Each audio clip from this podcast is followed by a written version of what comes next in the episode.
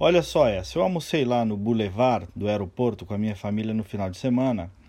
E ao estacionar meu carro na saída, do lado tinha um carro, um carrão, um Porsche bonito, ocupando duas vagas. Estacionou no meio, no meio do fio branco aquele que divide as vagas, para não deixar dúvida que duas vagas eram dele.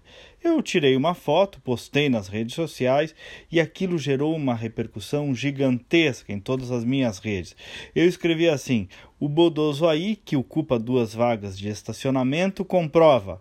Você pode ter um Porsche, mas ainda assim vai ser muito pobre. É, nem tudo depende só dos governos. Nós temos uma cultura do Brasil de projetar todos os nossos problemas, todos os problemas sociais, todos os problemas de organização da vida civil para cima do governo. Depende do governo, culpa do governo, o governo não me deu. Bom, é o Deus Estado, a ideia de que toda organização social vai depender de uma mão estatal, que por sinal é feita de pessoas também. Em outros países, isto não é bem assim. A sociedade age primeiro e muito antes do que o Estado.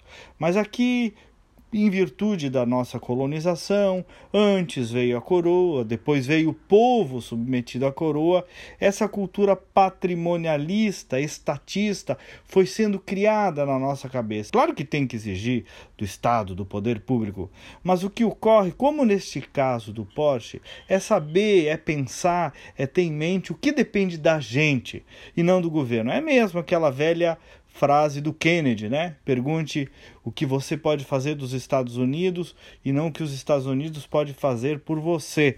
Tem um pensador também que dizia: quer mudar o mundo, comece pelo seu jardim.